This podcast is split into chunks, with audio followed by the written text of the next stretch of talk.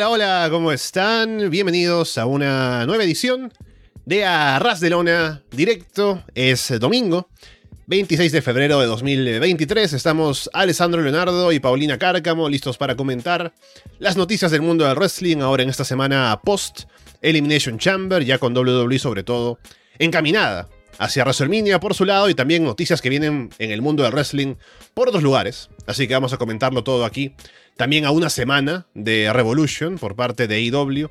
Y también de otro evento que es incluso más importante, pero llegaremos a hablar de eso dentro de un momento. Estamos aquí en YouTube, en directo. Gracias por escucharnos. También si nos escuchan luego, gracias por darle ese botón de play a esa descarga a través de Evox, de Apple Podcast, de Spotify, de YouTube, de Google Podcast o por seguirnos, eh, por supuesto, en arrasdelona.com. Paulina, ¿qué tal? Hola, ¿cómo están? Espero que estén bien. Está buscando justo algo. ¡Ah! Eh, espero que estén bien. ¿Sabes qué? Yo tengo, la semana pasada nos vimos, ¿cierto? Nos vimos para. A Elimination Chamber. Chamber. ¿Sabes qué? Siento que eso fue como hace tres semanas atrás. Siento que no fue la semana pasada. Entonces me decía, yo lo vi la semana pasada. Creo que sí, lo vi la semana pasada. Eh, ¿Qué más puedo decir? Pasaron cosas. Buenos shows de Roy SmackDown. Voy decir, me gustaron. Me gustó más Raw, creo. Y nada, ahí vamos a ver qué es lo que tenemos, porque igual hay hartas noticias relacionadas, no específicamente con luchas, sino con luchadores. Y más que se van. Así que es. Bien, bueno, en primer lugar, ya lo decimos, estamos en directo, así que nos pueden llamar, estamos en Discord. Si no están en el servidor de Discord, tienen el enlace en la descripción del video, aquí en YouTube, también lo pueden encontrar en arrasdelona.com si quieren entrar tal vez para alguna otra ocasión. De todos modos, siempre estamos atentos a lo que nos dice la gente en el chat de YouTube, así que pueden compartir por ahí lo que ustedes quieran, opiniones y demás, que estamos leyendo lo que nos dicen. Por lo demás, había dicho la semana pasada que íbamos a tener a Ras de Corazón, esta semana, Ras de Corazón 8, aniversario 9 del podcast. Eh, por temas de tiempo no he podido, yo recién me he desocupado hace poquito, por eso también el programa de esta semana sale un poco más tarde, este directo. Pero la próxima, estoy ya más eh, disponible, ¿no? Para poder hacerlo como debe ser. Tenemos planes, bueno, al menos yo, ¿no? De traer un poco de alcohol. Vamos a hacer el arras de corazón como siempre. Vamos a ver una película que pondré una encuesta ya a partir de mañana para poder saber qué vamos a ver y así preparar todo para esa fecha. Está abierto también el buzón, como saben, en alessandro.arrasdelona.com o donde ustedes quieran para mandarme historias, audios, imágenes, cualquier cosa para aportar a Ras de Corazón la próxima semana. Y también, dada la fecha, estaremos haciendo, bueno, ese programa al mediodía, temprano, a la hora del directo clásica, eh, ese día domingo, domingo 5 de marzo. Y también haremos la previa de eh, Revolution, que es esa misma noche. Y también estaremos para el post-Revolution, así que va a ser un domingo ajetreado, pero que va a estar entretenido con lo que tenemos preparado para Ras de Corazón. Así que prepárense también ustedes para lo que viene la próxima semana. Con eso dicho, pasemos ahora sí a ver qué pasa en esta semana en el mundo del wrestling. Em, algo que no llegamos a comentar aquí contigo, Paulina, que me gustaría saber tu opinión, porque sé que viste el show con Andrés que me lo comentaba. La semana pasada, aparte de Elimination Chamber, hubo eh, Battle in the Valley, que comentamos con Gin también en un programa separado de Arras de Lona. Y tuvimos en uno de los main events a Mercedes Monet ganándole el título IWGP femenino a Kairi en un muy buen combate. Entonces, bueno, eh, ¿qué te parece esto de la coronación de Mercedes? ¿Cómo te parece que estuvo el combate? Un poco en la visión hacia el futuro de New Japan, también de tu parte, que no has visto mucho del producto, no lo has seguido tan continuamente como es el caso de algunas otras personas. Así que, ¿qué te ha parecido todo esto de Battle in the Valley, Paulina? No, como el caso de Jean. Eh, compré el evento. Ja, me ando con chiquillas. Compré ese evento. Eh, a mí me gustó bastante. Lo de Mercedes Monet creo que va aparte y creo que igual lo hablé con Andrés Enoff, eh, que yo estoy bien interesada en entrar como en el mundo de Stardom más que nada. Sé que habrá algún tipo de combates que tendrá Mercedes Monet. Entonces, por ese lado a mí me interesa porque esa es mi puerta de entrada a este mundo, ¿ya? Yo sé que le están sangrando oídos a algunos, pero esa va a ser mi puerta de entrada como para ir entendiendo todo esto, ir ligando y ir entendiendo todo lo que es esta, el mundo de las yochis. Em, pero a mí me gustó mucho el combate. Ah, leí algunos comentarios que como que no le había gustado mucho Kairi. Bueno, bueno un poco extraño. Encontré que, no sé, estaba como bien. con Mercedes también, porque eso debatíamos también ese día con Andrés, porque por ejemplo, estaba ella y es como si hubiera luchado ayer. no sé, en un estado grande. Es como que no sentías que hubiera pasado el tiempo y que aparte ella estaba entrenando. O sea, no es que simplemente como que ya esperó su lugar, esperó su combate y bueno, ahí estamos. Entonces, ella se, se preparó lo suficiente. Y así que nada, a mí me gustó mucho. Me gusta por lo menos que ella haya ganado. No sé cuál es su entrada ahora, porque antes era como bien característico lo de la W y ahora no sé cuál es. ¿Cuál, cuál es? Y otra cosa que quería decir a favor.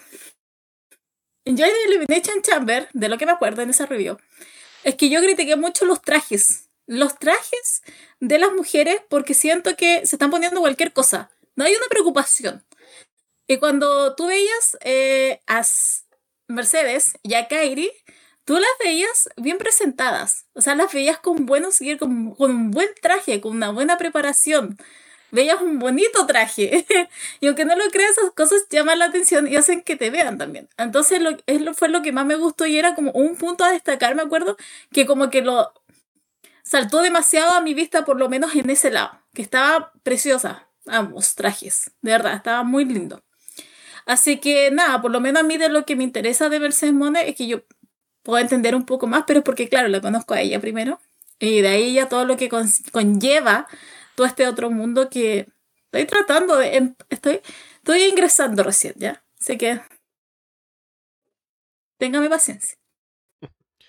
Sí, todos tenemos que tener algún tipo de entrada para alguna cosa que queremos ver. Yo recuerdo que no empecé a ver TNA así seguido hasta que Kurangel fue, ¿no? Y dije, ah, a ver qué pasa con Kurangel en TNA, ¿no? Y ahí conocí al resto de gente que luchaba por allá y demás. Así que esas cosas pasan. Y eh, no es el caso solamente tuyo, sino seguramente mucha gente ahora se querrá animar a ver el producto de New Japan y sobre todo el lado femenino, ahora con Stardom también bajo esta, este paraguas de Bushy Road, para meterse un poco más a eso, para generar más interés en los shows, para generar más audiencia también. Ya le decía a Gin también, ¿no? Que ya quisiera Tony Khan tener a una persona que jale tanto, como ha sido el caso de Mercedes, que solamente con su combate anunciado, y también mérito de Kaire seguramente, que se haya vendido por completo el show, que tengamos tanto interés directamente ya en una división femenina que es casi inexistente para New Japan, pero que se basa en el talento de Stardom. Así que es algo que es bastante rescatable. Y a fin de cuentas, hemos hablado también de las negociaciones que podrían o no haber habido con AEW. Así que no sé si, porque New Japan y AEW trabajan juntas. Entonces no es tan descabellado pensar en Mercedes para, para Forbidden Door, por ejemplo. Pero habrá que ver cuando pase el tiempo y qué se puede hacer con eso también. Sí, lo mismo. Sabes que a mí no me entusiasma mucho lo de AEW. Aparte, ese Saraya con. con Tony Storm. Oh, no sé, yo estaría. Si fuera Tony Khan, estaría pensando más en una Mandy Rose, honestamente. Yo sé que no está mm. muy interesada la mujer en la lucha y me da pena, pero siento que entraría también con ellas. Pero esa es como mi visión de esa parte del mundo. Eh, y ahora con lo que respecta a Mercedes, me interesa más lo que, por ejemplo, el otro día estuvo nombrando, o sea, lo que podía hacer con CMLL, lo que voy a hacer con Impact, que a mí que ahí me, me, llama un poco más la atención, que podríamos... Yo estoy soñando honestamente este año ver un Sacha versus Jordan. Más que un Jamie, mm. más que cualquier otra cosa, a mí me, me, llamaría mucho más la atención verla al lado de, de Jordan Grace. Entonces de ahí, pero me gusta que ella misma se abra las puertas y que vea la manera en que puede buscar las contrincantes y dónde puede moverse. Yo sé que hay una cosa ahí con AEW si significa que Mercedes llegue a AEW y que haya más espacio para las mujeres, mejor para mí, porque hay un combate para Revolution femenino, ¿cierto? Hay solo uno. Eh, a Cargill parece que no va a estar. o si mm. le van a dar algo para que muera como en un minuto la contrincante, entonces si eso, si la llegada de ella hace que se pueda expandir un poco más y que podamos ver a otras luchadoras, sería mucho mejor. Pero nada, a mí, a mí por lo menos yo estoy súper entusiasmada ahora, por lo menos con el tema Mercedes Monet. Entonces, con todo lo que se está dando. Sí, habrá que ver cuál es el plan ahora en el corto y largo plazo para Mercedes en Uyapan. Que si es la campeona ahora es porque se queda, así que veremos qué tanto van a hacer con ella. Aquí veo a Corpe Games en el chat que nos cuestiona el estatus de directo aquí del programa. Estamos en vivo, ¿Sí? señor. Así que bueno, eh, continuemos. en Chile. La otra noticia que podemos sacar del el show de Battery the Valley aparte de lo de Mercedes y los resultados de los combates, y que el show en general estuvo bastante bien, así que es un, es un recomendado para si alguien se interesa por verlo, es que Jay White ya definitivamente ha dejado New Japan, porque era la estipulación que añadieron al combate con Eddie Kingston, que el perdedor no iba a poder luchar más en New Japan, ¿no? Esto sumado a la derrota anterior de Jay White contra Hikuleo, en la cual ya tenía prohibido volver a Japón. Así que, fuera de Japón, fuera de New Japan, eh, solo queda pensar en cuál será el futuro para Jay White, que mm, parece pintar más por el lado de WWE, si tuviera yo que apostar, porque si fuera AEW, no tendría por qué hacer una estipulación de no luchar nunca más en New Japan, ¿no? Porque ya hemos hablado de la alianza, de Forbidden Door y lo que sea. Entonces sería un poco raro ir a tantos extremos para que pueda otra vez estar ahí en AEW, que tiene asociación con la empresa. Así que veremos finalmente qué pasa con Jay White. Creo que es un luchador que puede aportar bastante. Sobre todo, no solamente porque es bueno en el ring, sino también porque tiene una muy buena personalidad. Ha podido em, llevar muy bien el puesto de retador al título, de campeón heel en New Japan, de meterse con el público, de meter al público en los combates. Así que Creo que tiene bastante para aportar. Veremos cómo su estilo puede adaptarse a otros productos, dependiendo de dónde termine, pero eh, creo que es alguien que puede hacer bastante en lo que vaya a hacer a partir de ahora. Antes de Jay Blanco, eh, Games, saludos. Ahora sí, ya se convenció de que estamos en vivo. Y muy bien por dejar el like también. Gracias. Ahora sí, con Jay Blanco. ¿Sabes qué? Ese día con su combate con mi ojitos de piscina, como yo le digo con todo el amor del mundo a Eddie Kingston, que tiene ojitos de piscina, em, estuvo muy bien, aunque voy a decir algo. Me spoilearon ese día que ganaba, obviamente, eh, Eddie Kingston, ¿ya? Mm. Contrólense, ¿ya? Por favor, les pido una hora solamente, porque ese día lo íbamos a ver después y de repente empezaron a dar los ganadores se van a controlarse, por favor. Eh, entonces, como pasa todo esto con Jay White, em, ¿sabes, qué? ¿sabes, lo que, ¿sabes lo que me pasa, Alessandro? Que yo siento que él no está troleando. Siento que todo es una mm. maquinaria para que tengamos el foco en él. Siento que está New Japan involucrado también. Son japoneses. Eh, siento que todo esto es un complot para que nosotros estemos pendientes y estén hablando de que Jay Blanco se va, si se va a la W sobre todo. La W también lo está jugando bien. Pero siento que yo voy a ser engañada después. siento que vamos a quedar como estúpidos nosotros haciendo muchas teorías. ¿A dónde va a caer Jay Blanco? Si en la W, va a caer en NXT, en Raw, SmackDown. Y no va a caer en ninguna parte. A lo mejor en un año, en un año más vuelve y dice, ah, ¿ustedes creen que yo le voy a hacer caso si más que mal es Gil? ¿Qué va a hacer el caso? Si... No, ahora no es el face, entonces, whatever. Vuelvo, como si nada. Eh, esa es mi, es, por lo menos es mi teoría, porque no sé, no sé qué reacción tendría Jay White con el público de la W. O sea, yo sé que es un tipo mm. reconocido, ok, pero igual, o sea, de una masa, ¿cuánto lo reconocían? ¿50 personas? Si que llegara a cualquier ciudad. Porque parece que ciudad, el público, el conjunto del público de WWE y el de New Japan, como que no están tan sobrepuestos, ¿no? Como si es en el caso de AEW que sale Jay White y todo el mundo lo conoce, ¿no? Pero en WWE sería un poco más cuestionable, eso tienes razón. Entonces, eso es lo que a mí me da miedo. O sea, no quiero ser negativa. Es raro, no sé, en mí. I know. Pero eh, no quiero ser negativa, pero siento que, claro, si llegara Jay White, realmente es como que se escucharía o se, se cayeron al filler. se provocaría una reacción, pero como de los 50 que leen, eh, leen como info, que no sé, que ven. Mm. ¿Cuántos ven New Japan? Entonces, siento que pasaría eso. A mí eso es lo que me da miedo con Jay White. Pero si se quiere ir y quiere empezar como a razonar. Es que ahí es donde viene también mi conflicto, porque realmente yo lo quiero ver en NXT. No lo quiero ver en NXT. pero es porque más que nada ahí hay algo muy sesgado con lo que es Triple H, Shawn Michael, que la gente que viene como sobre todo de Bullet Club es como que vamos al tiro, Spotlight. Entonces eso es lo que me da un poco de temor con el tema Jay Blanco. Pero no sé, yo insisto, creo que no estamos, no están troleando, va a volver como si nada. Y si es que no, yo creo que a lo mejor va a ir a IW, pero me cuesta mucho, honestamente a mí me gusta mucho verlo en la W. Mm. Ojo, de Corpe dice acá, Jay White va a NWA, ¿no? Imagínate a poner over a Tyrus en, es un reto por el título, ¿no?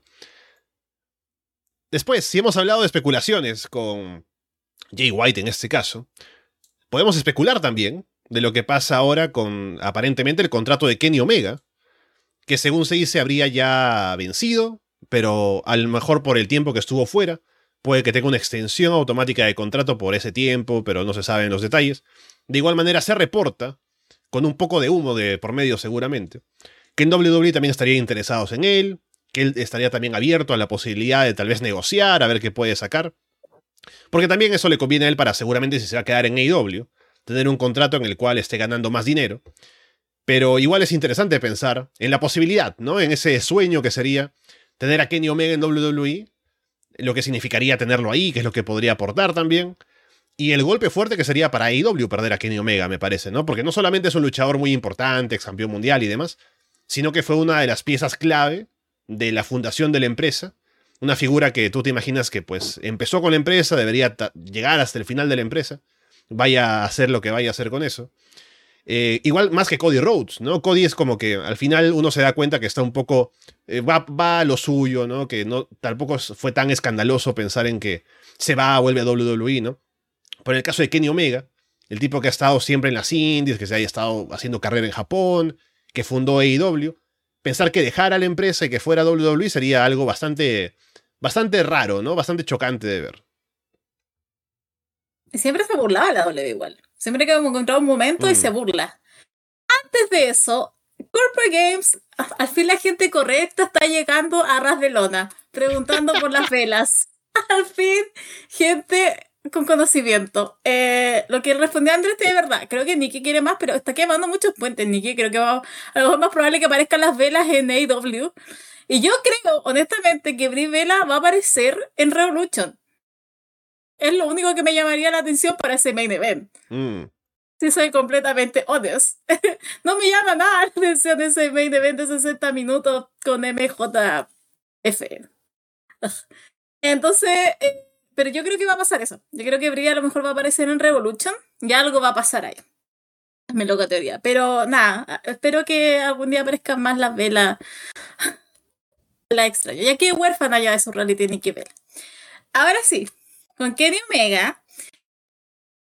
O sea, yo siento que están fumando lo mismo que están fumando que eh, Tony Cano, ¿no? Es como, ya ok, está bien. Eh, siento que está bien el tema de los rumores, pero tampoco exagerar. Porque claro, con Cody Rhodes había toda una historia, o sea, realmente había una historia de familia eh, en la W. Y tenía que volver al lugar donde lo trataron tan mal. Sí, yo creo que ese siempre fue el maquiavélico plan de Cody Rhodes. Y ahora que va a lograr todo la W, lo más probable es que sí. Lo más probable es que vuelva a EW después. y quiera ganarlo todo allá. Entonces yo siento que esto es como. Es maquiavélico plan de, de Cody. Pero con Kenny no, porque yo creo que él realmente no quiere irse para allá. Nunca, no sé si nunca. Creo que nunca se ha querido ir. Creo hacer sus cosas en New Japan. Lo ha hecho bien. Se ha hecho todo un nombre él solo. Entonces, no, esto yo encuentro que simplemente son fumadas de la gente, porque yo creo que ni loco se va que ni Omega, o sea, insisto, o sea, creo que se ha burlado de la W, ha hablado cosas de la W, entonces ya ok, es bien porque es una maquinaria la W, ni como estamos hablando de empresa, es una maquinaria, entonces sería mucho más conocido su nombre, pero incluso eso, si el nombre es como una estrella. Entonces, no, creo que son fumados simplemente y que Kenny va a quedar en AEW. Será con un mejor contrato, obviamente. Será más plata, obviamente, pero el hombre se va a quedar ahí. Acá hacen algunas aclaraciones, ¿no? De que lo de Tony Khan no se fuma, sino que se consume de diferentes maneras. Eh, por lo demás, hablando, si yo tuviera que apostar. crack. y si yo tuviera que apostar, yo diría que Jay White aparece en WWE y Kenny Omega se queda en AEW pero cosas raras pueden pasar, así que no hay nada cerrado en el mundo. Pero si tuviera que apostar, serían estas mis apuestas para eh, los temas de contrato que estamos comentando ahora en este programa. Luego, hablando un poco más de talentos, de idas y venidas, eh, contratos y demás, podemos mencionar algo que comentaron muy a la pasada, que fue hace un par de semanas que no llegamos a hablarlo porque la semana pasada fue solo Elimination Chamber. Pero Oni Lorcan, o Big Music, como era conocido fuera de WWE, parece que ya habría considerado un retiro definitivo del ring y que está trabajando como entrenador. Eso lo comentó Matt Bloom en una entrevista, ¿no? Matt Bloom, que es el encargado del entrenamiento en el Performance Center y demás, que mencionaba a la gente con la que trabajaba, ¿no? Están las caras conocidas, ¿no? Como eh, Norman Smiley, ¿no? Y la gente que trabaja por ahí. Y por ahí decía, ah, bueno, y también Oni Lorcan, ¿no? Que se retiró hace poco de ser luchador y que está ahora trabajando con nosotros. Así que bueno, una lástima para quienes queríamos tal vez ver un poco más de Beef Music por fuera de WWE, como fue el año pasado, ¿no? Que tuvo un gran combate con John Moxley en, em, en Bloodsport, en el fin de semana de WrestleMania, también alguna cosa más por ahí que tuvo en las indies. Pero, bueno, lamentablemente ya no va a estar trabajando, pero si le conviene a él tanto económicamente como para estar él más tranquilo con su carrera, dedicarse ahora a entrenar y también que pueda aportar siendo entrenador con lo bueno que es en las bases y demás. Pues bien por él y bien por la gente que estará bajo su tutela, pero igual una pena no poder verlo más en algún otro combate por ahí. Ah, a ver, ¿cómo decirlo? me parece bien que lleguen estas oportunidades y que lleguen estos momentos de, para luchadores, porque honestamente Daniel Lorcan tenía como momentos. Ya, no era como una gran cosa.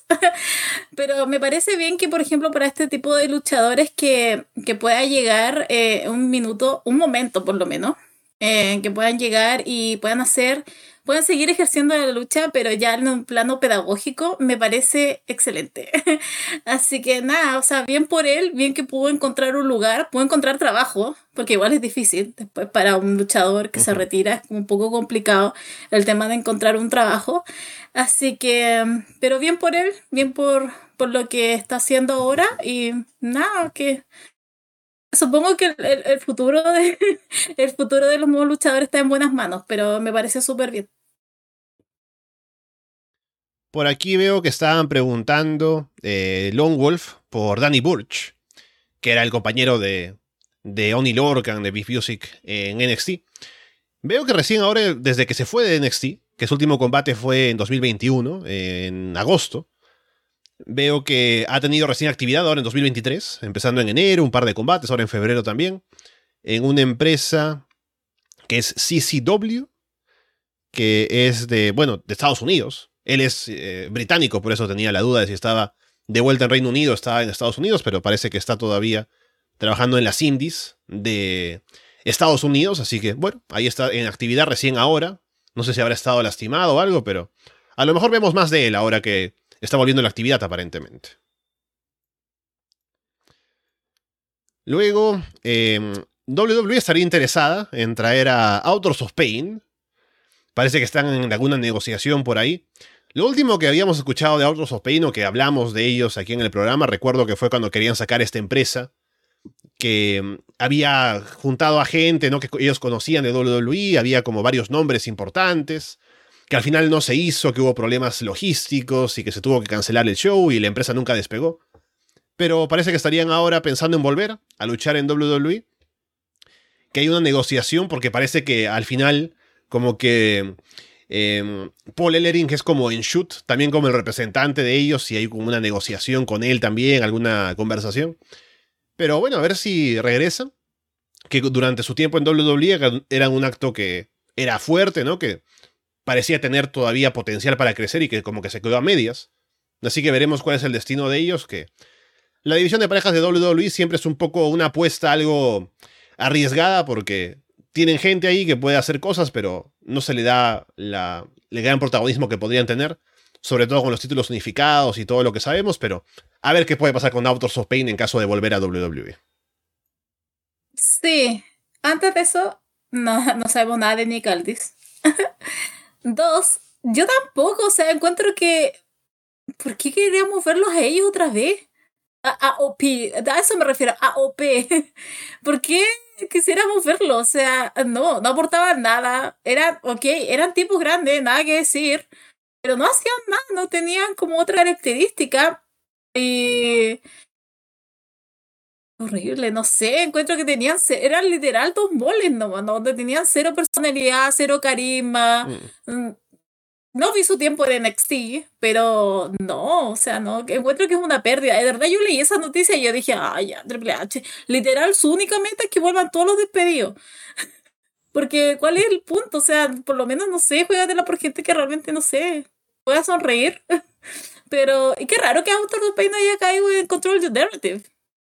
Porque asumiría que esos son los ex W que conocen. Y ahora que está en W, está Control General en WA, a lo mejor algo podrían hacer ahí. Pero no sé, me parece.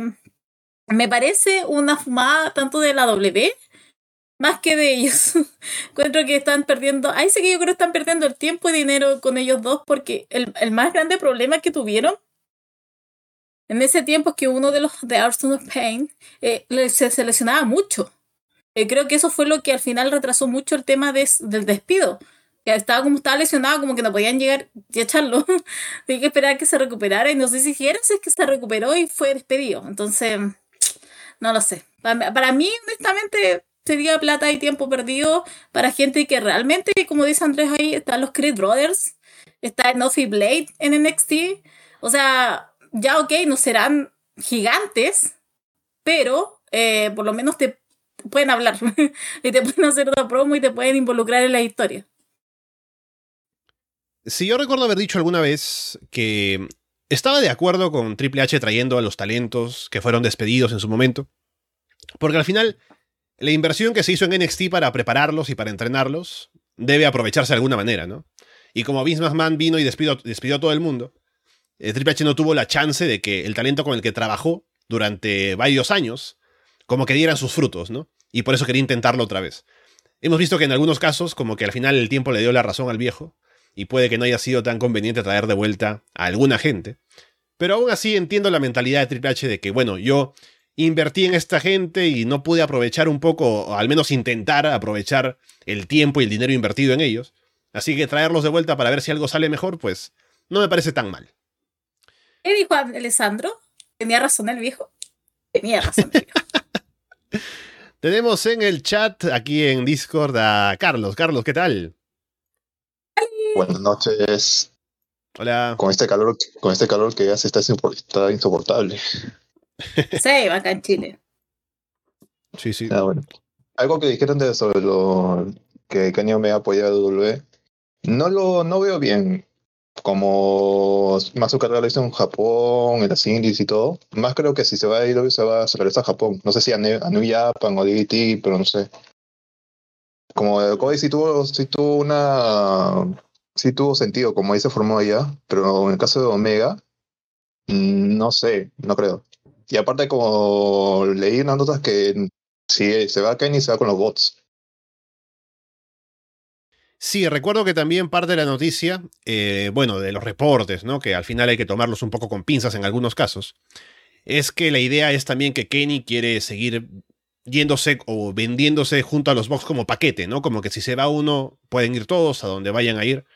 En caso de ir a WWE, por ejemplo. Pero también lo veo difícil, eh, porque es como dices, ¿no? Con, y lo que decía Paulina también, que se ha hecho un nombre fuera, que es difícil ahora pensar como que se va a someter al sistema para que ahí un poco lo lleven como ellos quieren, mientras que él tiene algunas ideas de cómo él quiere un poco dirigir o llevar el wrestling y aportar desde su rincón, ¿no? En AEW. Así que me parecería raro. Y volver a Japón no estaría, o sea, sería algo que también podría ser el caso, pero al estar tan asociadas ahora New Japan y AEW, me parece que una cosa no puede, no quita necesariamente la otra, ¿no? Pero bueno, veremos. Que yo al final creo que, como ya decía, el contrato de Kenny Omega lo que va a pasar es que se va a renegociar para que sea más dinero el que le van a dar en AEW, pero no creo que se vaya a ir. Lo mismo. O sea, se queda. Eh, a mí me gustaría que, se que estuviera.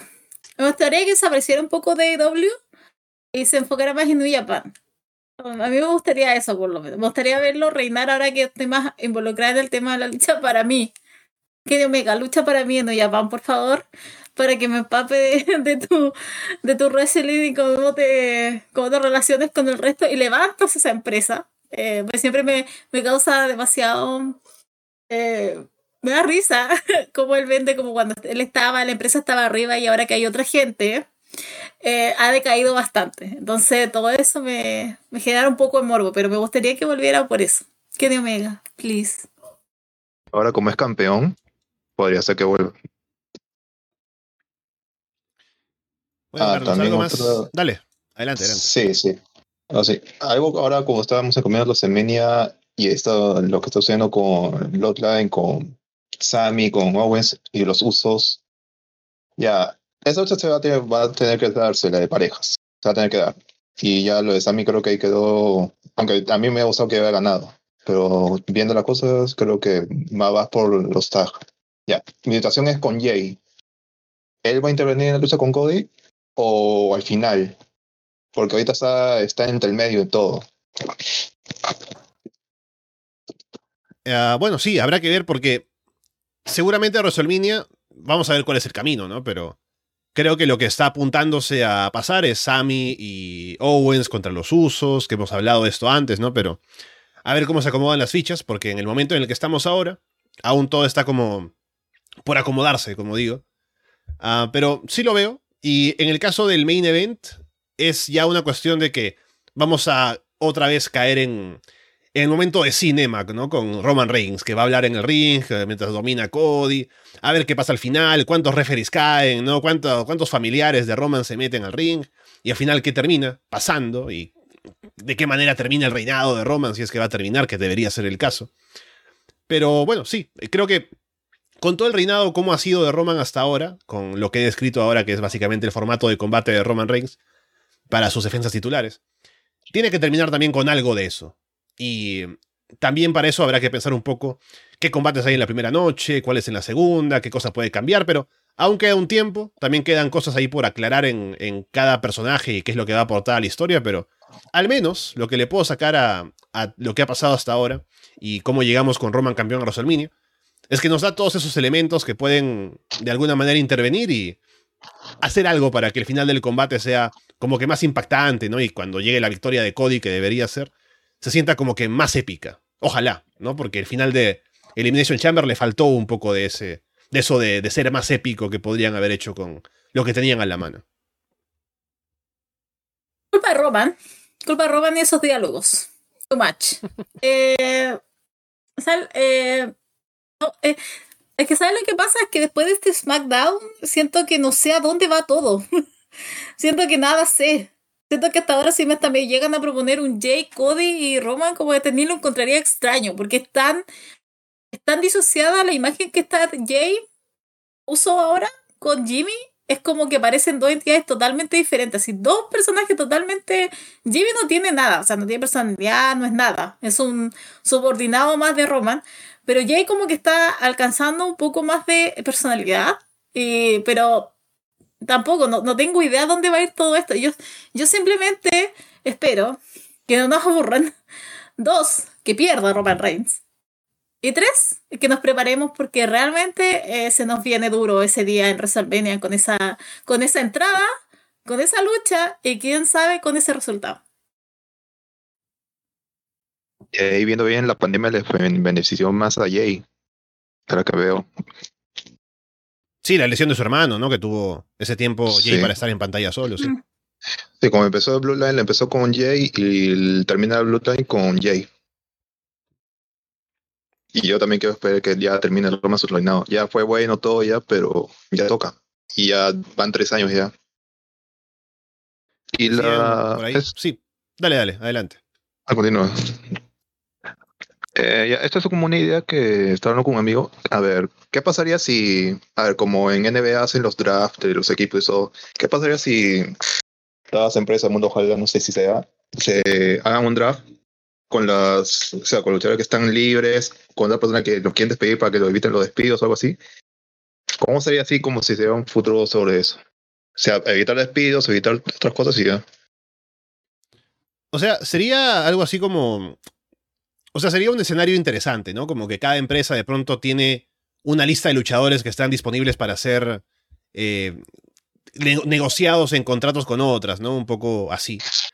Es un escenario como que muy ideal, pero creo que para el tema de cómo las empresas manejan sus negocios, también para qué tan protectores pueden ser en WWE, por ejemplo, del contrato de sus luchadores, de también la enemistad que puede tener o el recelo que pueden tener con AEW, por ejemplo, que no querrán que les contraten a un luchador. Eh, o sea, creo que es un escenario que, de ser posible hacerlo, sería interesante. Sí, porque en la NBA funciona porque todos están bajo el mismo, o sea, la misma organización, ¿no? En este caso son todas empresas independientes y cada uno tiene sus intereses y sus formas de manejar contratos y negociaciones y demás. Así que es difícil pensar en algo así, pero en un mundo ideal, para los fans sería algo interesante pensar en eso, ¿no? De cómo pueden haber como saltos constantemente de una empresa a otra y que sean un poco más como directos en lugar de tener que esperar que termine un contrato, negociar con otra empresa y esas cosas. Sí, es que es muy utópico. Es como que Mm. cada uno se mueve. Además, incluso la W tiene muchos parámetros muy diferentes de luchadores de lo que, no sé, uno ve en AEW. Incluso lo que uno ve en AEW, de repente tú no lo ves ni siquiera en AEW. Ahí en W poniendo al tiro ahí disponible, Tyrus. No recibe nadie. Y entonces se van a tener que quedar con ellos. Entonces después Tyrus va a quedar así, pero si ustedes me querían regalar. Entonces como va a quedar muy extraño todo eso, pero mm, sería, no sé. Pero Incluso creo que no me gustaría, creo que me gustan más cómo están las cosas. Me gustaría que tuvieran más derechos los luchadores, que tuvieran un seguro de salud, estaría más eso. Pero de ahí creo que no me gustaría mucho que estuvieran así como que ellos propusieran a gente que pudieran cambiar y todo, porque eh, creo que cada, cada empresa busca su propia identidad. Algunas mejores que otras, obviamente. Ahora que me hiciste hablar, ¿qué tal el cambio de Nick Aldis a Tyrus? No sean malos. Dale. Ya, bueno, Bueno, eso era todo. Ah, sí, Sí, solo eso era todo. Ah, no necesito más. Eh, ya esta semana te envío lo, la historia para Arroz de Corazón. Ya, son un pequeño spoiler. Lo que estaba con antes ya no está. Pero, ah, pero ahora, ojalá se dé bien. De ahí lo contaré la historia, pero ya. Ahí va. ok. Estaremos Ya. a la espera entonces para ese material caliente para Sí. Arroz de corazón. Más bien, no hubo tour ni nada, por si acaso. Así que de palabras. no hubo tour ni nada, pero ya. Ya, cuídense, nos vemos. Ya les el, el correo. Cuídense. Chao, chao. Chao. Bueno, ahí estamos entonces. Eh, bien. Am, estaba pensando ahora, bueno, luego de haber estado en la conversación con Carlos, pensando en Arras de Corazón, eh, de turnos, hablando de cosas, ¿no? El reinado de Roman Reigns de mil días, ¿no? Eh, voy por ahí como un reinado de Roman Reigns en mi relación. Pero bueno, pasemos a lo siguiente con, con temas Oh, de está todo depende de ti, Alessandro. Sí, No es como Robin Reigns, no depende de los bookers, depende Claro, de ti. claro. Eh, acá nos pregunta Corbe, por cierto, del Discord. Hay un link, en el link que está en la descripción del video, creo que ya puede uno ingresar ahí solamente eh, sin mayores problemas, puede unirse, a, Unirse. al Discord de Arras de Lona, así que no hay, no hay problemas, mayores problemas con eso. Que, Pero que, pero Discord no es tanto, que se puede que se agregue a Telegram, porque ahí es donde hay más diálogo entre todos.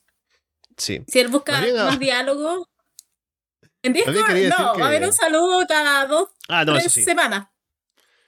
Sí, eso sí, en Discord no se, no se habla mucho, más allá de los directos. Eso. En el Telegram sí hablamos bastante. Más bien, ahora, después de la conversación con Carlos en Discord, he visto que para sacarlo del- de la llamada, creo que lo he, lo he expulsado del grupo, así que regresa, Carlos, por favor, al Discord. bueno, continuando. Hemos hablado de temas de contratos. em, y ahora, dentro de WWE hay algunos movimientos que parece que se van a hacer. Eh, Cameron Grimes ya ha, ha estado fuera de NXT, de la programación, por un buen tiempo. Y el rumor era que estaba como por ascender al roster principal, ¿no? Pero ahora mismo dicen que está a la espera de que haya planes para él, como que está en el limbo en este momento sin algún tema creativo que de pronto se le pueda dar para que llegue al roster principal. Me pregunto cómo es que se podría meter a Cameron Grimes de una manera en la que sea como eh, convincente, ¿no? De un personaje que sea fuerte desde el inicio para presentarlo a gente que no lo ha visto antes, pero porque sí es alguien que creo que tiene mucho potencial. Pero como ya también he escuchado decir a Andrés, creo que habría que esperar más a que llegue el post WrestleMania, ¿no? Para que es como una nueva temporada de WWE que empieza. Entonces, creo que podríamos esperar también, o más bien a que sea ya el tiempo después de WrestleMania 39, para pensar en gente que aparece de, de NXT, de otros lugares, tal vez, como es el caso de Cameron Grimes, y como puede ser también el caso de Zoe Stark, que parece que estaría igualmente próxima a subir al roster principal. Ah, a ver, lo de Cameron, Cameron Grimes, de verdad que no sé por qué pasó lo que pasó. Ah, eh, porque estaba. Siento. Siento que se equivocaron con la subida. Mm. Es, es mi apreciación. Creo que lo subieron, o por lo menos como que le dieron eh, la intención eh, de subir, pero siento que no tenían nada Creo que todavía le falta un poco a Cameron Grimes como eh, sujetarse en NXT. Porque hubo, un- hubo un momento que estuvo muy arriba de Cameron Grimes, sobre todo con la historia que tenía con LA Knight, Ted DiBiase, como que estaba muy arriba. Y después de eso vino un bajón fuerte cuando se fue LA Knight y él quedó muy abajo, o sea, se perdió un poco. Entonces, eh, decirlo de alguna manera, siento que lo subieron, pero como que después se arrepintieron. Y por eso es que lo han tenido, lo han dejado totalmente votado. O sea, no sabemos nada de él. Yo cada tanto tiempo me acuerdo de él, sobre todo cuando veo cosas como Axioma. Eh, entonces como que digo, oye, Cameron Grimes, ¿qué será de Cameron Grimes? Y nadie tiene respuesta, nadie sabe. Entonces, eso es más que nada lo que yo, es lo que yo presiento, por lo menos lo que pasa con Cameron Grimes. Que a lo mejor está pensando que, que suba más gente de NXT, como para que él no quede tan solo. Sobre todo igual que el Ignite se robó un poco la película en todo esto de los que han salido, que han venido de NXT. Y con lo de Soy Stars, es que Alessandro esa división femenina de Roy SmackDown. ¡Ah! Es como que no. Ya, ok, está Rhea Ripley, está Charlotte Flair. Incluso ve que se siente muy pequeña en todo esto. Incluso lo que pasó con Lita el otro día. Pero se sintió muy pequeño todo. Eh, pero tú crees creo que lo que más están apostando era es Ripley, claramente, Bianca, Charlotte, y no salimos de ahí porque al final es todo el resto es como carne para ellas. es como alimento para, para seguir alimentando a estas campeonas absolutas y no trabajamos, no trabajamos en historias, no trabajamos como en personaje, no hacemos absolutamente nada más. Creo que la única que está haciendo algo siquiera destacable es Maxine Dupri. Entonces, claro, a mí me da, me da un poco de miedo con Soy Star que me la quiten de NXT. A mí no me gusta mucho Soy Star, o sea, pero yo no puedo decir que es mala en el ring, o sea, es muy buena. Es la que ayuda a todo el resto de chicas que están muy, muy, muy, muy por debajo de ella y que están aprendiendo todavía en NXT, que están en un estado de desarrollo uno. Entonces, no permiten que salgan a la mejor eh, worker que tienen ahí para que no se vaya a ser alimento para una Charlotte, a una Bianca. No, o sea, no. Me gustaría que se reestructurara todo eso y que John Michael tomara la división femenina de, de SmackDown. Y de verdad que no estoy bromeando, lo estoy diciendo con toda la seriedad del mundo, porque el hombre es bueno. Ha sido bueno para por lo menos mantener unas ocho mujeres en pantalla y darle, darle historias, darle eh, minutaje y darle tanto minutaje en pantalla como minutaje en, en lucha. Entonces, es solamente eso. Pero soy Stark, no. Por ahora, no. No, no, no, no. La quiero todavía en NXT. Bueno, veremos qué tan pronto puede o no aparecer Soy Stark. ah, y bueno, también Cameron Grimes, que hablábamos de él en esta noticia. Preguntaba Matías sobre el tema de las grabaciones de Ring of Honor, que ya hu- hubo grabaciones. Sé que el main event de la primera noche es Claudio Castagnoli contra eh, AR Fox por el título de Ring of Honor, lo cual está bueno. No quiero ver ningún spoiler, por favor, si es que alguien ha visto cosas. Tampoco, bueno, no, no me he enterado de nada, así que no les puedo decir qué más pasó. Pero Tienes sé suerte, que el- ¿eh? Ah, tú sí te enteraste, Paulina. Obviamente la cartelera entera. Uh, Y un par de resultados también, porque la gente no se puede callar. Debo tener que silenciar Honor ahora adelante. sí, bueno, espero yo al menos mantenerme sin saber nada. Y lo que sí sabemos es que el show se estrena el día jueves a través de Ring of Honor o Honor Club, perdón. Entonces estaremos ya viendo qué tal el show para comentarlo un poco, tal vez entre copas, ¿no? En Arras de Corazón, tal vez qué nos pareció. Pero bueno, ahí está al menos con fecha para debutar y veremos cómo se reestructuran las cosas dentro de el roster de IW, de Ring of Honor, ahora que ya tenemos un programa que va a estar siendo transmitido de manera semanal por parte del bueno de Tony Khan. Tony Kant.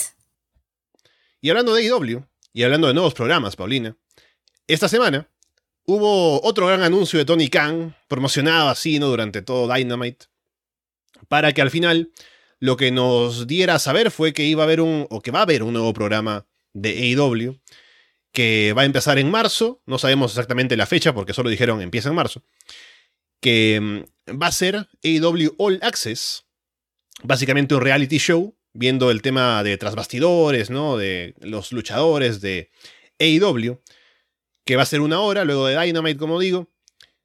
Y mm, al parecer, según al menos la promoción inicial, va a haber un poco de seguimiento, principalmente a Adam Cole y Britt Baker en esta primera etapa del programa. Ya veremos qué más van a presentar, qué, cuál va a ser el enfoque del show. eh, cuál va a ser el tono también de lo que quieren presentar, de lo que pasa en backstage. Pero es interesante al menos tener esta idea ahora de un programa adicional de IW. Ya lo comentábamos con Andrés, primero lo importante que es pensar en que la cadena les está dando un espacio más en televisión, eso habla bastante bien de la salud de las relaciones entre AEW y Warner Media Discovery. Y también ahora ver cómo será el formato del programa, Paulina. Me siento reivindicada. Me sentí demasiado reivindicada cuando ese día eh, Tony Khan dijo que su gran anuncio era esto. Eh, no más cerca de tengo un reality show de ídolo. Pero Tony Khan, hear me out. Escúchame, por favor. Haz un reality de las esposas de AEW, por favor. Nosotros estamos perdiendo a Revy, a la esposa de, Matt Hardy. Estamos perdiendo a la esposa de Brian Cage, a Ty Conti. Todas metidas en un reality ahí, a Jay, ¿por qué no? También. Siento que nos estamos perdiendo peleas por mil. Eh, entonces, Tony Kant, por favor, haz lo posible algún día. Ahora, con todo esto, yo, o sea, asumo, yo creo que va a ser muy diferente a lo que se hizo con Rose to the Top. Creo que va a ser un enfoque más serio. Como por ejemplo está lo de Adam Cole, entonces yo asumo que vivieron todo ese proceso de recuperación. Eh, no sé qué otra... No quiero pensar que John Boxley también está involucrado con todo su tema de recuperación también. Entonces yo creo mm. que ellos van a tener un enfoque más eh, profesional eh, de cómo de cómo, esta vida personal se entrelaza con la vida profesional. Y en qué minuto también tu cuerpo empieza a ceder. O en qué minuto tu cuerpo te puede jugar una mala pasada y que tengas una lesión y eso provoque que te aleje de lo que más amas, como en el caso de Aman Cole. Entonces, a mi parecer, yo creo que todo esto de All Access va a tener más que ver con una mirada más profesional, más seria de lo que es el wrestling y cómo se complementa con esto con la vida diaria. Asumo yo eso ahora, que después me salgan con otra cosa y que haya conflictos y peleas, y yo no me voy a enojar. Pero, pero si es un enfoque más profesional y que ellos quieran mostrar como lo difícil que llevar la vida en la ruta, que obviamente no es la que se lleva la vida en la ruta en los 80, en los 90, pero igual es difícil estar desde tu casa, ir cada semana a un lugar nuevo, ver que a lo mejor cosas que tú tenías preparadas se te van al tacho de la basura porque llegó una lesión, pasó algo con un familiar, murió alguien y tú no te lo esperabas. Esas cosas pasan. Entonces, cómo tú superas eso y cómo después tú lo enlazas con la vía del reserva. Eso es más que nada, pero esa es mi idea y mi proyección de lo que yo quiero ver por lo menos del producto de AEW que ahora está, me están vendiendo. Sí, bueno, me llama la atención también. Sé que hay planes de cubrir el show para la gente que escucha el programa de Arras de Lona, así que estén atentos a eso también. Estaba viendo aquí comentarios de la gente. Ah, sí, que apareció Dina Boluarte, ¿no? No sé si es la, no es la presidenta del Perú, pero sale a, poner sexo en el chat, ¿no? Pero no importa. Eh, solo por ser eh, eh, homónima de la presidenta no lo voy a borrar. por lo demás, bueno, sí, la gente acá también veo que están interesados, interesados en diferentes cosas o proyectos que pueden tener el, con esto de reality, ¿no? Con las esposas, con... O bueno, que están de acuerdo con lo que planteas tú, Paulina. Hablando de cosas que pasan en la vida real y que, bueno, tienen consecuencias en el wrestling. Y ya se cerró por fin el caso de Jeff Hardy, que estaba pateando bastante lo de la audiencia en tribunales, ¿no? Y por fin tenemos ya una sentencia, que aquí tengo los datos, que son 38 días en la cárcel, realizando servicios, libertad condicional durante dos años, una multa de 4 mil dólares, eh, más 586 por los gastos del juicio, y que su permiso de circulación estará suspendido por 10 años, su vehículo desplazado en el depósito, y también tiene que completar un programa de rehabilitación por drogas y demás. Así que bueno, tenemos ya el caso de Jeff Hardy entonces finalizado con una sentencia, y lo más importante ahora es pensar que se cumpla esto, que él pueda eh, rehabilitarse, que pueda estar ahora con una, un estilo de vida, una forma de llevar su vida que sea más sana tanto para él como para las personas a su alrededor, su familia, gente que pudo haber salido lastimada por lo que pasó en el caso último de Jeff. Y el tema del wrestling será algo secundario que no sé qué tanto interés tengan ahora en traerlo de vuelta con todo lo que ha pasado. Y también con la edad que tiene, con su estado físico, ¿no? Así que puede que hayamos visto lo último de Jeff Hardy en el ring, al menos en una empresa grande. Pero nunca se sabe, ¿no? Es Jeff Hardy que ha vuelto de cosas parecidas en el pasado. Entonces veremos qué pasa con él, pero por ahora es la noticia de que Jeff Hardy ya tiene una, una sentencia debido a lo último que hizo en 2022. O sea, no fue a la cárcel, pero barato no le salió tampoco. Mm. Como que pagó por varias cosas. Eh, no sé. Yo quiero pensar lo mejor de Jeff Hardy, pero hay un lado, obviamente, hay una parte del público que siempre va a querer apoyar a Jeff Hardy, porque él tiene algo muy, no sé cómo decirlo, pero muy carismático en él. Entonces, claramente la mm. gente va a pedir lo mejor. Pero también hay otro lado en que no sé si es alguien que sea capaz de sobrellevar sus demonios eh, o que sea capaz de, de, de, poder superarlos. Entonces a mí de verdad no me sorprendería que en unos meses o en un año más estemos escuchando otra noticia de Jeff Hardy. Porque no sé hasta qué punto sea algo desde él y no obligado desde la afuera. Todos sabemos que si tú quieres recuperarte de algo es como que tiene que venir desde tu intención. A menos que ahora realmente y ojalá se haya dado cuenta que la cagué, o sea, como que realmente puede haber pasado muchísimo más grave. Eh, pero espero, o sea, espero lo mejor, obviamente. Espero que la gente también pueda olvidar un poco y que de alguna manera también lo pidan. Porque, como digo, o sea, siempre va a estar arriba con el público. El público siempre lo va a querer. O sea, siempre lo. Hay muchos sentimientos de cariño y de incluso de, admiración por todo lo que ha entregado con este cuerpo y toda la entretención que ha llevado por delante en el ring. Entonces, obviamente que uno está esperando lo mejor, pero no sé. Siento que esperando lo mejor solamente para él y espero que realmente esta vez sea algo le haya golpeado en la cabeza y le haya hecho, oye, para. Pero vamos a ver hasta qué punto llega todo eso. Sí, así como dices, yo me imagino que, por ejemplo, Jeff Hardy sale el miércoles en Dynamite y la gente lo, lo ovaciona, ¿no? Y Jeff puede hacer una promo de que, bueno, sí, pasé por esto, voy a ahora a reflexionar, ¿no? Y qué sé yo y uno puede quedarse con una buena sensación, ¿no? Como que, bueno, qué, bueno que Jeff ahora tenga este, esta actitud, ¿no? Pero hay que pensar que eso sea real, o sea, que finalmente le ayudes de verdad. Y seguramente, hablando en serio, hasta que no termine la rehabilitación, al menos, no creo que vuelva a televisión, o que lo consideren al menos para tenerlo haciendo algo. Pero al final, lo único, lo, lo más importante es que la rehabilitación, la recuperación sea realmente valiosa para él y que le sirva para que realmente no esté él en peligro ni ponga en peligro a otras personas. Luego tenemos una noticia en cuanto a la agenda de eventos para WWE de Premium Live Events.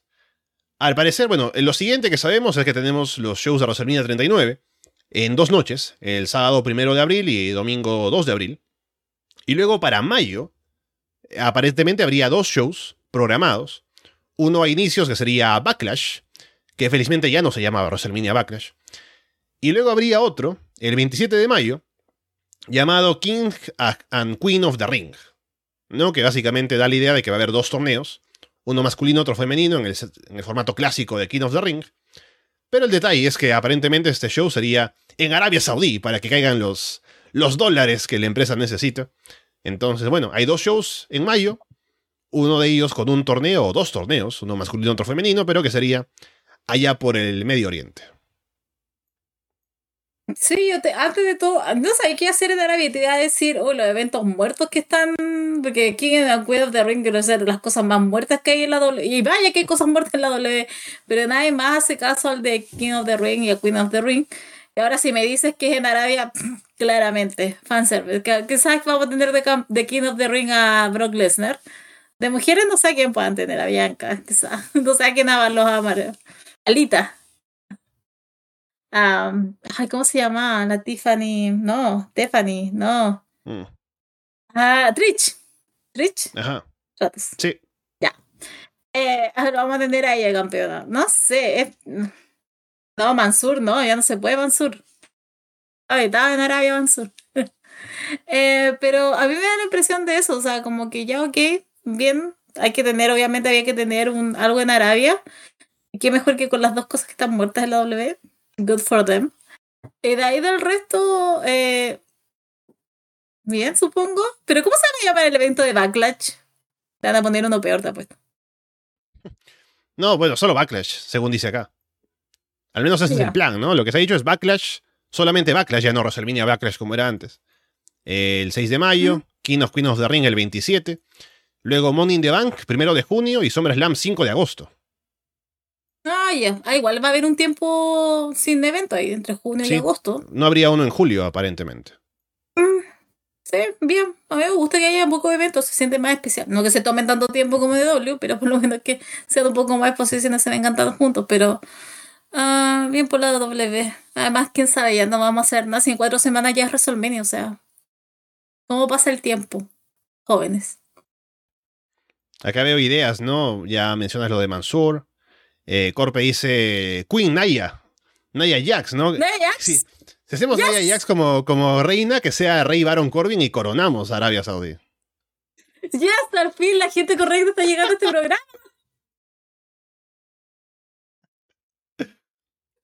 Luego, finalmente, antes de pasar a revisar shows semanales, ¿no? De Raw y SmackDown, mencionar que el Lince Dorado ha dicho que tiene interés en, o que tiene los planes de quitarse la máscara, como para que, o sea, más o menos la idea de su, de lo que posteó en internet fue algo así como que ha pasado mucho tiempo, como con esta identidad, pero ahora quiere mostrarse como realmente es, ¿no?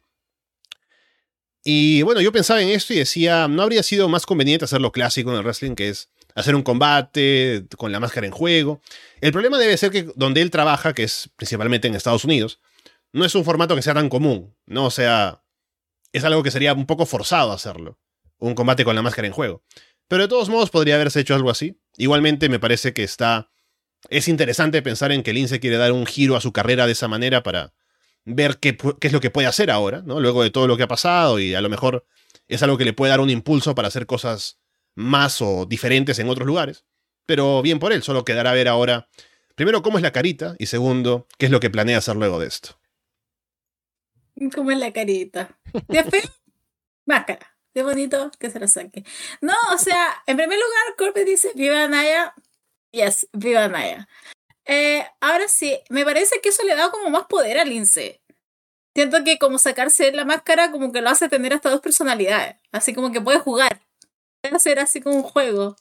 Entonces creo que le da más, más propiedad y como de él hacer, saber hacer lo que, o sea, que él sabe lo que quiere hacer con esa máscara y dónde utilizarlo y en qué compañías utilizarlo. En cambio, si está sin máscara, simplemente se va y hace lo que tiene que hacer con otro nombre, como si tuviera dos personalidades diferentes. Creo que a mí me gusta más esa idea. Y si la pierdes como, no, lo hicieron, se la rompieron, se la dio y es como, no, porque no matemos tanto. Pero en cambio, si lo hace, puede luchar con la máscara, como insisto, en los lugares que ya lo ha hecho, y puede, puede simplemente como, puede simplemente jugar con eso. Eso es lo que digo. More power to him. Sí, acá lo dice Lone Wolf, también es algo que no había considerado y que tiene razón. Que el lince dorado está en MLW y ahí tienen MLW Underground, ¿no? Que es como el, la copia barata de, de Lucha Underground. Así que un poco podrían haberse sacado un combate máscara contra máscara o lo que sea, pero bueno, ya veremos de qué manera se hace esto y qué es lo que pasa con Lince a partir de quitarse la máscara. Vamos ahora sí con lo que pasó en los shows semanales de WWE, que hubo cosas interesantes luego de Elimination Chamber. Empezando con Kevin Owens, que, bueno, primero Sami Zayn sale eh, ahí para hacer una promo, ¿no? Para hablar de lo que pasó, de su derrota contra Roman Reigns. Y lo que quiere ahora, a pesar de haber perdido, es destruir a la Bloodline. Y para eso no puede hacerlo solo, así que pide la ayuda de su, de su amigo, ¿no? De, de su hermano de años, que es Kevin Owens. Que Owens aparece y se niega a ayudar a Sami, ¿no? Con todo lo que ha pasado entre ellos, ya hubo la promo esa en la que le dijo que no quería saber nada de él, ¿no? Y que no le importa tener que enfrentarse solo contra la Bloodline, así que no quiere ayudar a Sami. Y. Ah, acá me corrige Andrés, que es MLW Azteca, tiene razón. Pero bueno, volviendo a esto, que al final le dice como que si quieres ayuda, pídele a tu, a tu amigo Jay Uso, ¿no? Que te ayude y demás. Así que, bueno, por el momento, no hay alianza entre Kevin Owens y Sami Zayn, y veremos en qué momento es que esto es que puede dar algún giro. Kevin Owens cobrando sentimientos, así como, anda a pedirle ayuda a tu amigo Jay, ahora que no te puede ayudar. Eh, mira, hay algo que, no sé, por lo menos yo lo sentí más, que siento que se bajó un poco mucho el aura de Sami Zayn. Eh, vi bien llegado todo este segmento y todo. A mí me gustó por lo menos que no se la diera tan fácil Kevin Owens. Que no fue que lo vio el día sábado golpeado y todo, de repente llega y le diga sí. amigos por siempre, yo siempre estaré a tu lado, yo te voy a ayudar. No, me gustó como que le haya dicho, oye, fuiste como literal una mierda todo este tiempo, me trataste pésimo para impresionar a ese jefe tribal, uh, y ahora como que quieres que lo destruyamos juntos, como no, es como, como, esfuérzate un poco, no lo voy a hacer simplemente porque me lo pides. A mí me gustó por lo menos ese, esa, esa manera de tomarlo. Eh, me gustó, bueno, Kevin Owens, nada que decir, o sea, el hombre 10 puntos siempre. Eh, Sammy también me gustó. Eh, creo que hasta iba bien todo, creo que estaba entendiendo por el lado donde iban a ir. Eh, así que por lo menos lo que quedó en ese espacio, lo que hicieron ellos en Raw, a mí me gustó bastante. Pero me pareció que estuvo bien por lo menos esta, nueva ida de, de Kevin Owens, el trato entre Kevin Owens y Sami Zayn. Sí, o sea, es muy difícil pensar en que Sami pueda volver a tener todo el aura que traía de cara al reto por el título y todo lo que se había hecho. Pero bueno, veremos qué tan bien lo pueden hacer en el camino a WrestleMania y en esta alianza con Owens, ¿no? Qué tan alto puede estar el, el hype para el combate que puedan tener juntos y lo que vayan a hacer. Pero bueno, como dije ya, se perdió una oportunidad grande con Sami. No es el fin del mundo, ¿no? Pero habrá que ver qué pasa con él específicamente y lo que puede llegar a ser él como para ponerse over otra vez ese nivel si es posible. Pues se esperan los perros acá afuera. Pero bueno, no sé si se llegó a escuchar. Eh, Paul Heyman Sí. provocaba a Cody Rhodes desde la pantalla, ¿no? Como haciendo una promo, ¿no? Acerca del reto a Roman Reigns. Que mm, al final termina diciendo algo así como que no voy a decirte que Roman como que puede eh, como que hacerse cargo de tu mujer, ¿no? De, de, no sé, de proveer para ella. Porque el señor Roman es un hombre felizmente casado. Pero yo no, así que yo puedo, no una cosa así, dice Paul Heyman. Y eso despierta un poco la ira también de, de Cody, que al final dice que no quiere hablar con el mensajero, sino que quiere hablar con el propio Roman Reigns. Y eh, quiere como que envía o eh, pedirle que tengan un cara a cara, que seguramente tendremos, pero habrá que ver en qué momento. Ya dijeron que Roman vuelve la próxima semana, así que al menos para SmackDown. Entonces veremos de qué manera es que finalmente pueden encontrarse él y Cody Rhodes. No me gustó. No me gustó nada. Una, ustedes saben que yo amo Polito. A mí me encanta. Voy a hacer un, un. Quiero que me ayuden. Quiero un servicio a la comunidad. Si me pueden ayudar. Eh, yo sé que hay unos tapes de Paul Heyman joven. Pero joven como cuando tenía 30. No sé si alguien, si es que alguien ve esto, por favor.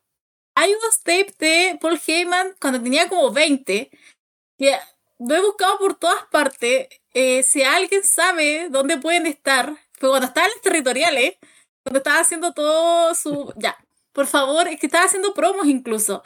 Por favor, si alguien es capaz y me lo puede enviar por interno en Telegram, se lo agradecería a mil. Porque siempre he escuchado que Paul Heyman joven, si tú lo escuchas, es como escuchar a MJF.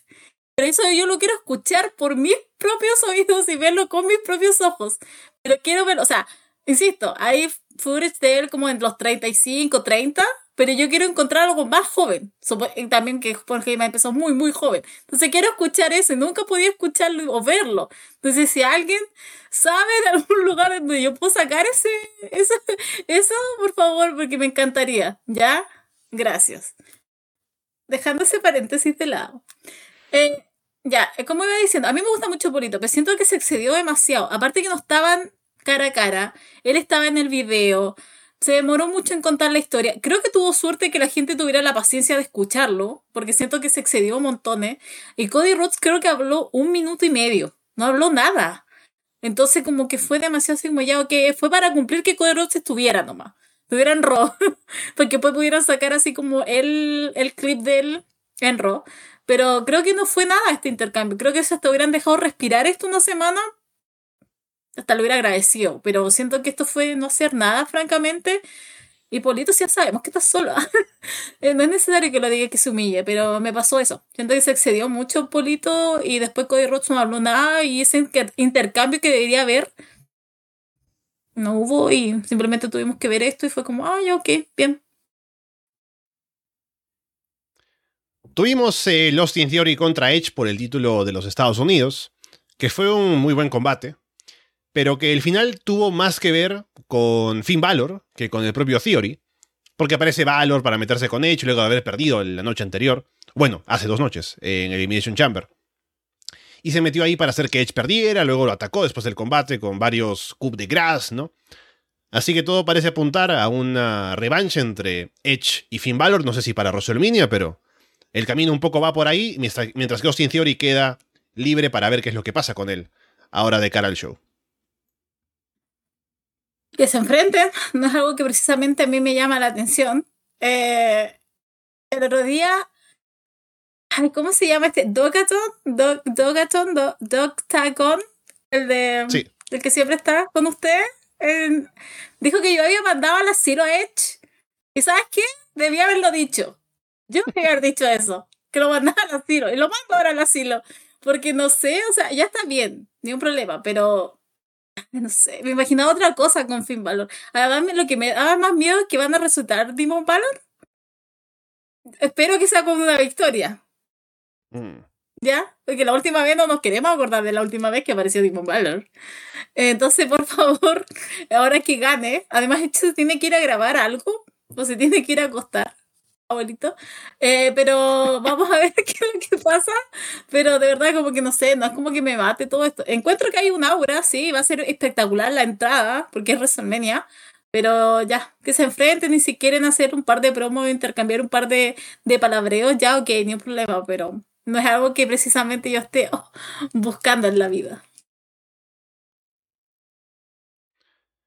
Luego tuvimos algo que es lo más chocante, creo, de la semana en WWE. Que luego de haber perdido contra. Bueno, sí, haber perdido contra Bobby Lashley en el Elimination Chamber, MVP le habló a Brock Lesnar, ¿no? Como reclamándole, ¿no? A que no pudiste con Lashley, ¿no? Que tuviste que buscar la salida fácil. Pues ojo que te retamos aquí con mi gigante nigeriano Homos para WrestleMania. Así que será posible que tengamos un Brock Lesnar contra Homos en WrestleMania. Que, bueno, será solo para que Lesnar lo levante, lo lance, ¿no? Y para que, oh, qué que, que, fuerte es Lesnar, ¿no? Pero, no sé, aún tengo fe en que algo diferente puedan hacer, ¿no? Como que fuera el anuncio para que luego falseen el anuncio, ¿no? Como que Lesnar viene, mata a Homos y dice, no, yo no quiero luchar con Homos, tráiganme a alguien más, ¿no? Y aparece, no sé, eh, Gunther, ¿no? Que es el plan que ha habido rumores que no sé si se vaya a hacer, pero que sea Lash, o mejor dicho, Lesnar contra Homos, me parece bastante flojito. ¿Tú dices en WrestleMania o el próximo lunes? Yo escuché que fue para WrestleMania. Ah, no, pero yo encuentro que esto es todo un troleo. O sea, yo encuentro que todo lo mejor de esto que pasó el lunes fue Twitter. O sea, la gente estaba vuelta loca. La gente ya estaba haciendo apuestas. La gente ya ponía a Brock Lesnar en el retiro si perdía con Homos. O a Homos, eh, no sé, como si fuera el próximo eh, main eventer. No lo sé. Estaba muy extraño todo ese día. Pero encuentro que simplemente va a ser lo que tú dices. O sea, ese día va a aparecer Brock Lesnar. Va a decir, ¿quién te conoce? Lo va a matar. Pero creo que el que va a aparecer va a ser Bobby Lashley. Creo que hay, hay algo más MVP Bobby Lashley, yo creo. Y ahora sí nos vamos con el buen combate en WrestleMania. Eh, pero me parece que eso va a pasar. Yo creo que esto simplemente es como ya, ok, mire lo que podemos hacer, un Homos versus Brock Lesnar, en modo de joda, pero fue eso, básicamente. Así que estoy esperando que sea eso, porque si me lo tiran a WrestleMania, créeme que en dos semanas cuando hagamos el directo, Alessandro, me van a escuchar. Luego, hablando de Bobby Lashley, también salió en Raw para lanzar una advertencia, ¿no? Como que, porque lo estaba llamando, o fue Elias, creo, quien quiso luchar, y vino Lashley, que lo mató, y luego dijo que no va a soportar que le falten el respeto. Uh, cachetada, ¿no? Y bueno, esto por el momento es lo que ha dicho Lashley, pero ya hablaremos de SmackDown con Bray Wyatt, ¿no? Así que, a ver cómo se acomoda esto. Ya hemos hablado de tal vez la revancha posible de Lesnar y Lashley, que puede pasar. Bray Wyatt tiró su sombrero ahí a decir que el que pierde, o mejor dicho, el que gane, que, pierde moralmente, ¿no? Al final, eh, Lesnar no quiso luchar con él. Pero el que gane va a ir contra él, WrestleMania o lo que sea, ¿no? Entonces, no sé. No sé todavía cuáles serán los planes, pero eh, por el momento están ahí las cartas sobre la mesa para ver por qué lado se van a decidir a ir que yo tampoco sé qué es lo que quieren hacer ahí. Es todo tan confuso. Siento que hay muchas cosas que están confusas. Lo único que tenemos claro es Roman Reigns versus Cody, Edge versus Dimo Valor. Charlotte con Rhea, Bianca con Asuka, eh, y siento que faltan muchas otras cosas para rellenar porque son dos noches. Entonces, no sé, pero yo siento, o sea, yo, o sea, sé que hemos tenido malos combates de Brock Lesnar con Lashley. Chicos, se los cedo, ¿ya? Se los cedo. Pero falta el gran combate, falta algo que hagan bien. Entonces tiene que ir eso sí o sí a resolver. Yo sé que igual está llamando mucho la atención lo de eh, Gunter, pero Gunter está en otra cosa en SmackDown. Literal, esa va a ser una triple threat. Entonces, olvídense que va a andar ahí Gunter con Lesnar. Pero eh, creo que eso lo vamos a tener, Alessandro. Simplemente lo de Homo la otra semana es joda y de ahí vamos a empezar ahora sí a hacer el build-up de un buen combate. ¿Cómo mierda nos van a dar estas dos personas un buen combate? No puede ser todo pésimo, no puede ser nuestro karma de esta manera. Me encanta este comentario de CRTuber en el chat, que es como que, ¿será que Lesnar no quiere trabajar en WrestleMania? Por eso va a ser un combate con Homos de un minuto, F5, luego se va a su casa a acostarse con su mujer, Sable, y pensar en, el Ashley, ¿no? Luego tuvimos el eh, segmento de Dick Don Hello, con Becky Lynch y Lita interrumpiendo para lanzar el reto al título de parejas de Io Sky y Dakota Kai que no es para WrestleMania, o sea, esto va a ser ya eh, en Raw. Entonces, no está nada dicho porque todavía el plan, bueno, de lo que habíamos hablado, era Ronda Rousey, Shayna Baszler, que estaban ahí tomando fuerza en la división de parejas. Entonces, a ver en qué momento tenemos este Lita contra, o Lita y Becky contra Damage Control, que me parece que es eh, mañana, no, no, sé, no estoy seguro si es así, pero al menos ya está el reto puesto, van a tener un combate y aún se verá cómo llegamos con eso a WrestleMania, ¿no? Porque con Lita presente, uno pensaría que podrían querer tenerlas en WrestleMania de alguna manera, pero veremos cómo lo hacen. Que, que eso, es lo que voy, siento que Becky, que Becky es como, de verdad, de ser... Eh, estoy hablando de toda la W, es la que recibe más eh, gritos y aplausos cuando aparece.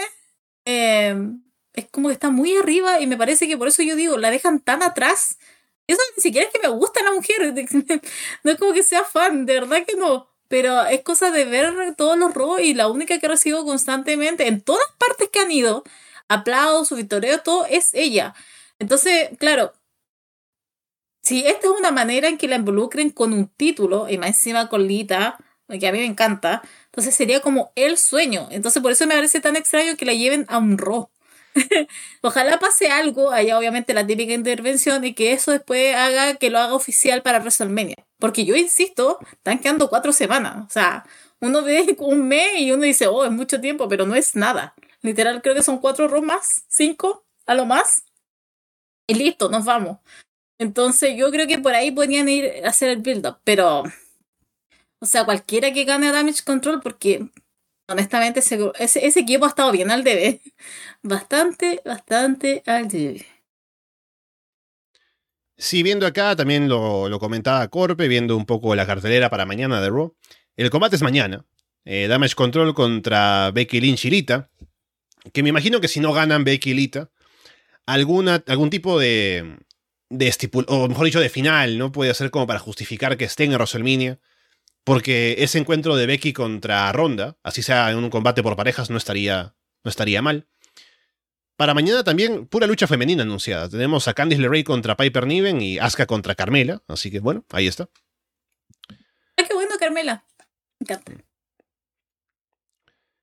Luego tenemos también de lo que pasó en Raw.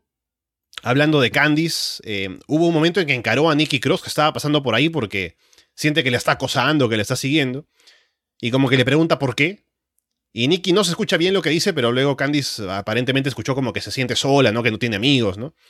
Así que no sé a qué apuntes de personaje ahora con Nikki Cross. Que pasó de estar como Nikki Ash, ¿no? Y ahora volver a ser como la Nikki eh, loca, hiperactiva y lo que sea. Pero con este giro, a ver si hay algo que sacarle interesante. Tanto a Nikki como a Candice, que realmente no ha hecho mucho desde que llegó al roster principal. No, no ha hecho nada. Eh, sí, no sé cómo decirlo, pero no me interesa.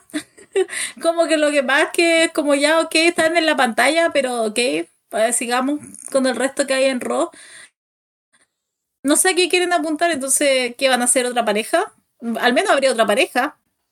Mm. Entonces eso nos ayudaría a que se diversificara y quisieran algo ellas dos, sobre todo Candice, que es la que estaba más tirada de todo esto. O sea, ya Nikki por lo menos ha estado en un spot importante siempre, o, o por lo menos en lo que se puede pedir de ella. Pero Candice como que simplemente está nomás, pero no sé si tanto es una culpa de ella o cómo la han manejado, pero el tiempo nos dirá, pero nada, o sea, si esto, eh, si esto significa que van a cooperar, que ellas van a colaborar juntas y van a ser un equipo, hasta diría bienvenido sea.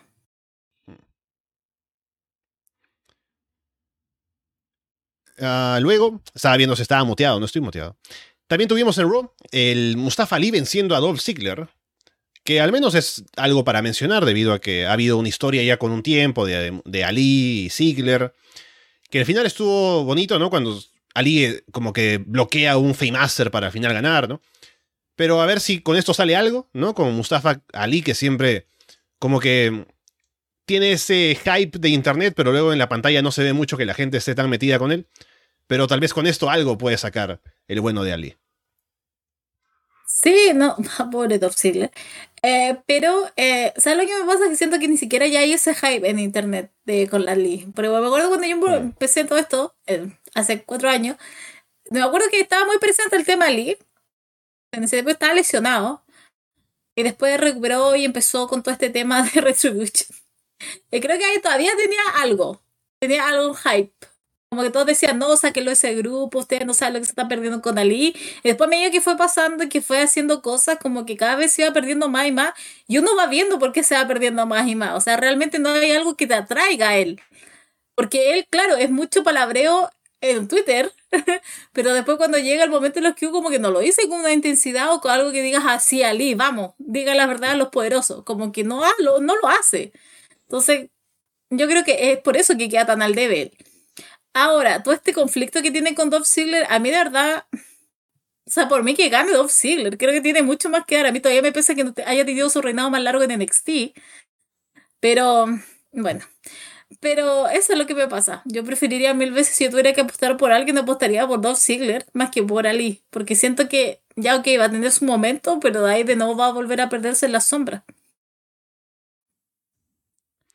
Bueno, habrá que ver qué pasa con esto. Eh, ojalá sí beneficie a Ali sobre todo, ¿no? Que Ziggler siempre está ahí como para elevar a la gente. Pero a ver si pasa algo con el tiempo que están invirtiendo, que no es tanto, pero es algo. Pasando a SmackDown, tuvimos más de Sami Zayn, que salió en este caso a hablar con Jimmy Uso, porque a Jimmy Paul Heyman le estaba diciendo que tenía que encargarse del tema de su hermano, a ver qué, qué pasaba con él, porque Roman está pidiendo que este, tema se atienda. Sami aparece para hablar con Jimmy, y también como para meterle un poco esto de que eh, yo sé que tú también quieres que caiga de Bloodline, ¿no? Y yo lo voy a hacer. Y mm, también reclamándole, ¿no? Como él confió en, en Sammy apenas llegó a The Bloodline, pero luego no dudó en ningún momento cuando lo traicionaron. Y sale Jey Uso, también ahí en la tribuna. Jimmy ataca a Sammy, ¿no? Entonces sigue por ahí el drama dentro de, bueno, ya Sammy fuera de The Bloodline, pero entre los usos.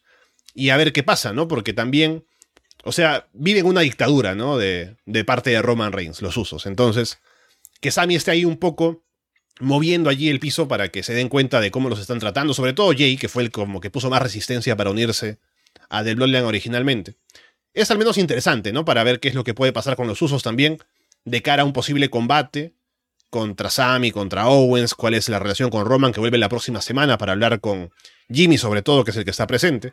Así que al menos da ahí para pensar en cómo sigue esta historia.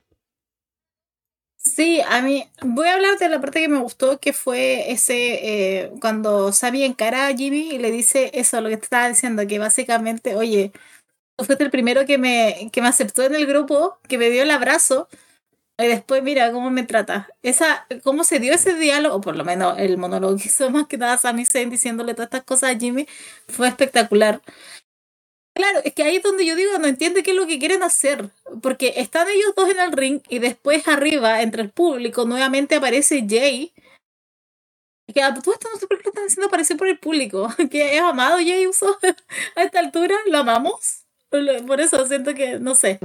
Eh, no sé qué le iba a pasar, o sea, asumo que en algún minuto van, los van a tener que atacar a Sami Zayn, entre los dos, así como, vamos a matarlo. Ahí va a tener que intervenir Kevin Owens, porque es la única vía que veo todo esto. De verdad que me, me dejó como un poquito. ¿Qué es lo que tratan de hacer acá? supone que está, ya está el tema de ellos dos, pero Jay Uso está del público y es como que, aparte que Jay Uso como que los mira y no sé si, si uno está, si está pensando que están este, haciendo un complot contra él, si cree que a lo mejor Sabin está tratando de lavar el cerebro a Jimmy, entonces no sé, terminé tan confundida en ese, porque aparte que fue lo final de, fue el final de SmackDown y yo quedé como respuestas, necesito respuestas. Pero más que nada eso me pasó. Así que sí, espero que durante Roy SmackDown, que está en la historia, la historia continua de ambos shows, entonces espero que me den la respuesta ya rapidito, porque de verdad que me están dejando así como, ¿qué? Con un signo de interrogación gigante. Luego, eh, SmackDown resulta que fue el show de Dominic Mysterio. Porque en oh, un momento Primero están Rey Misterio y Santos Escobar hablando en backstage, ¿no? Como que otra vez el respeto, ¿no? Y aparecen Dominic y Rhea Ripley para meterse con ellos, Dominic para ahí encarar a Santos, luego poner a Rhea por delante, ¿no? Y como que Rey disculpándose que no, mira cómo es mi hijo, ¿no? Perdón.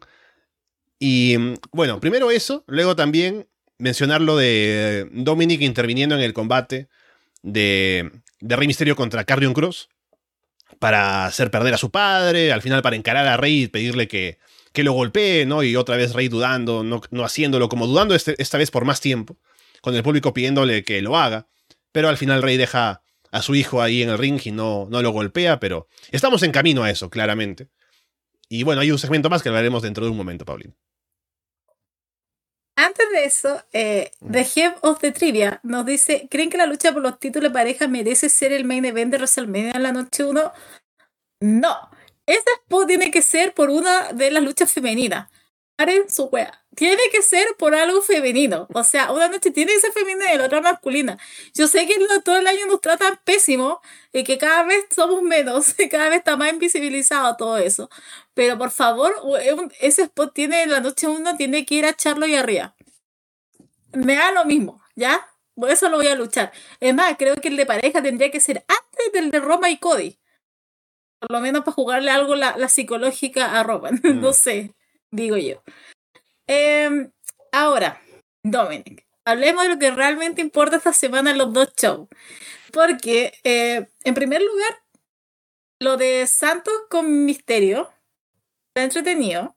Igual siento, tengo un poco de miedo con Santos, siento que cualquier minuto lo va a traicionar. Llega Dominic. El desplante. ¿Podemos hablar del desplante que ya tiene Dominic con respecto a su personaje? O sea, el hombre es Dominic Misterio, con su lágrima hombre por qué significan las lágrimas cuando la gente va a prisión eh, con su lágrima. Eh, y claro, y después cuando ve que la cosa se está como un poco calentando entre él y Santo, no en esa manera, sino en la otra manera, entonces tiene que defenderlo Ria Ripley. Entonces tú dices, ah, Dominic, obvio. Eh, la esencia de Dominic siendo un cobarde. Termina eso, espectacular. Rey Misterio también aplausos también para él en la manera en que se dirige a Santos y le dice, oye, ¿cómo no voy a estar mal si es mi hijo? Aparte que hacen todo el Spanglish ahí como traduciendo todo. aplausos también. Ahora, hablemos de Cross. Cross. Porque el otro día yo no entendía qué es lo que había pasado en SmackDown. Estaban todos enojados. Todos decían, Triple H está haciendo pura estupidez. Yo sé, ¿qué hizo? ¿Qué hizo Triple H? Se ha hecho pura estupidez. ¿Qué se sorprenden ahora? Claro, era porque Cross había ganado. Entonces dije, ah, ya, de aquí ya viene el enojo. Aquí este es por eso. Y aparte como que ganó. ¿Por qué gana Carlos Lo siento. Pero es que no lo puedo entender. Si ya le había ganado Rey Misterio, ¿por qué volvemos a esto? Ya, ok se va, todos sabemos quién se va. Queda Rey Misterio con Dominic y Dominic nuevamente. Aunque siento que se demoraron mucho con el tema de Rey Misterio queriendo pegarle a Dominic. Siento que lo hicieron mucho rato. Fue como ya una, dos, mm. tres, cuatro, todo como mucho. Fue como, hubiera hecho las dos ya y se hubiera ido. Pues sí, era como ya entendimos, Rey. Sí, mira, incluso podría haber, porque hizo todo el gesto y todo y se fue contra Dominic. Hubiera terminado en eso y punto final. Y de ahí crear todo lo que. Pero siento que se demoró mucho, como que iba una vez, iba otra vez, iba otra vez. Y era como, rey, ya para, sí, ya entendimos, ándate. Y realmente ahí cuando se fue ya lo pudimos entender un poco más, ya, pero siento que eso fue un poquito too much. Pero de ahí todo el resto, o sea, también, ¿qué podemos decir? O sea, el desplante, el carisma, de todo lo que ha hecho con este personaje que realmente yo no daba ni un peso, aunque siempre me ha gustado pero siempre me gusta. Me gustaba lo que ha hecho con este personaje, pero nada, o sea, ha superado todo lo que tiene que ver con las expectativas. Y después también lo que pasó con Charlotte Flair, ahí con el intercambio de palabras que tuvieron, nada, o sea, tuvo un poco de miedo igual. Yo dije, ay, ¿qué, ¿qué, va a pasar acá? Pero claramente leí los comentarios de gente que no entiende el personaje y que no le gusta, porque yo encontré que fue espectacular. Sí, creo que ahí se vio más lo de Dominic y lo mucho que ha crecido, lo bien que maneja su personaje, también cómo se está manejando en promos, que no es algo para decir solamente a la ligera, ¿no? Porque lo hace bastante bien.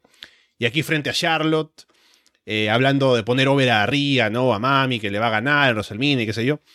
Hay una gran frase de Charlotte, ¿no? Que le dice que yo tengo un verdadero latino en casa, ¿no? Que tiene un, como que más grueso el acento que el tuyo. Y ahí como que la gente sabe que hablando de Andrade, ¿no? Un poco reaccionan bastante bien. Y de todo al final para que salga Ría, que se encaren, al final Dominic se la lleva, ¿no? Y, pero estuvo bueno ese intercambio con, con Charlotte para poner ahí a Dominic haciendo algo más para aportar al show. Sí, me gustó bastante. Como digo, tenía un poco de miedo por lo que había leído antes y fue como, gente, usted no sabe lo que están hablando. O sea, esto fue realmente una joya y todo. Lo único que pensaba con Charlotte es que ya no se saca esas fotos post-coitales con Andrade como que, no sé. Antes era constante y ahora simplemente ya no lo tenemos, no sé. Es, lo que, es, lo que, pasa cuando uno se casa, Paulina. A veces, bueno, antes del matrimonio, eso es como el punto más alto, ¿no? del hype. Pero luego ya es como que, bueno, ya nos toca, ¿no? Eh, es lo que me han contado. Lo que no toca. Lo que ya no toca, parece. Porque no ha habido nada. No ha habido nada. Antes nos inundaban con esa foto y ahora no pasa absolutamente nada. Eso solamente yo quería puntualizar. Recordando que Arras de Corazón es la próxima semana, muchachos. Eh, vamos a terminar con SmackDown. Eh, solo mencionar que Drew McIntyre encaró por ahí a Gunter, ¿no? Como que se acercó, interesado en el título intercontinental, así que puede que ese sea el camino que ya habíamos comentado, a ver si se mete Sheamus también por ahí. Hubo un buen combate, o más bien un buen segmento previo con Kofi Kingston contra LA Knight. Que, bueno, al menos para que LA Knight está haciendo algo ahí eh, de promos en el show, que al menos en eso puede trabajar su personaje, que está bien. Y finalmente un video de Bray Wyatt que yo leí por ahí, ¿no? Que publicaba la noticia, eh, solo wrestling en Twitter, ¿no? Que me, eh, Bray Wyatt lanza un video críptico, ¿no? Y yo digo, ¿qué video de Bray Wyatt no es críptico, ¿no? Pero ahí está. Como poniendo imágenes de la Firefly Found House, interpretando diferentes personajes, poniendo imágenes de Bobby Lashley, ¿no? Así que ni idea de qué va a pasar con esto, ni interés tampoco. Así que bueno, Bray Wyatt haciendo lo suyo y cobrando un sueldo que eh, ya se puede discutir si se merece o no. En primer lugar, lo de Drew McIntyre con eh, Gunter. Drew McIntyre estuvo contra... A ver, ¿cuánto duró la pelea de Imperium con eh, Braun Strowman, Ricochet y Moss? ¿Duraría sus 17 minutos? ¿15? ¿17? Ya. Drew McIntyre estuvo parado como 14 minutos y no hizo nada y solamente miraba. Weird se van a perturbar. Yo me perturbé un poco en la tarde, ¿ok? ¿Ya? Porque la manera en que lo miráis, después como... Luego cuando termina el combate, se acerca a Drew McIntyre, como que va a ser como que se va a sacar la chaqueta y va a atacar a Gunter y no hace nada al final. Porque alguien lo atacaba por atrás. Se me olvidó ahora que lo había atacado por atrás. Ya, Viking Riders. Y claro, justo cuando se va a sacar, como ya que lo atacan y después lo salvan y todo. Pero encontré todo tan eso tan extraño lo de Drew McIntyre. Fue bullerista. No sé cómo explicar. Aparte la cara que ponía McIntyre era como, ¿what? Ya, ok. Todo a mil. Segundo era lo de el Ignite con Coffee. Véanlo. Todo muy entretenido. Yo me entretuve mucho. Tenía cero fe. Incluso más creí que iba a durar nada. Yo dije, mm. ah, esto va a terminar en tres minutos y se terminó. Y no, duró mucho, duró 15 minutos fijo. Nada, súper bien. Así que si lo pueden ver, recomendado la semana. Y lo último, Bray Wyatt. Yo no entendí. ¿Qué quieren que le diga? O sea, es como que nos dijo, ah, no me crean nada lo que les digo, porque lo más probable es que no sea verdad. Y ya, ok, ya, sí, ya entendimos, chao. Bien, no mucho más que decir sobre todo en general. Ya hemos hablado de varias cosas, como siempre, aquí en el directo. De lo más importante en el mundo de wrestling estaremos la próxima semana hablando de, bueno, la previa de Revolution, que es ese mismo domingo, pero principalmente con Arras de Corazón, 8 aniversario 9 de Arras de Lona, así que están invitados a estar al mediodía de, bueno, 10 de la mañana de aquí, mediodía de Chile, y estaremos poniendo los horarios. También están invitados a enviar el material que ustedes quieran, a participar también en el Discord de ese día y pasarla bien en general con nosotros para celebrar en la previa igualmente de Revolution. Por lo demás, pues un gusto estar nuevamente contigo, Paulina, hablando de lo que pasa eh, por aquí en la recta final para WrestleMania. Estamos ya entrando al mes de marzo. Así que veremos cómo nos va la próxima semana, cómo nos va también con lo que pasa con AEW, Ring of Honor, WWE. Así que bueno, estaremos en una semana y ya luego veremos eh, cuándo más para hablar más de lo que pasa en el wrestling. Ah, gracias a todos los que nos escuchan. Gracias a Alessandro, también un gusto como todos los domingos. Nos veremos en dos domingos más. O sea, el próximo domingo, ¿entienden? Directo, ¿ya? Dos semanas más directo. Eh, gracias por escucharnos. Eh, yo estoy en Florida 2.0 hablando de lo mejor, con la mejor marca que tiene actualmente la W, NXT. Es la mejor, lo siento. Fax. Y, eh, no me pueden escuchar en Puerta Prohibida. Ah, pero bueno, ya habrá otro reality. Ustedes saben que ahí podremos, que estaré. Estaremos, porque el Andrés se ha subido al barco también. Así que vamos a estar eh, hablando, no sé cuándo se estrenará ni nada, pero estoy hablando futuro ya. Estoy decretando que vamos a estar ahí hablando de no reality de IW. Y eso, nada más. Próxima semana, voten por la película. Envíen sus historias dolorosas o quizás eh, hermosas de amor. Y eh, nada, pues, si tienen algo muy doloroso, compren alcohol. Ustedes saben, lo sana todo. Eso, qué mejor manera que olvidar todo con el alcohol. Así que después de esa campaña pro, pro vicios, eh, me despido. No hay mejor manera de terminar con esto, así que por ahora los dejamos de parte Paulina Cárcamo y Alessandro Leonardo. Muchas gracias y esperamos verlos pronto.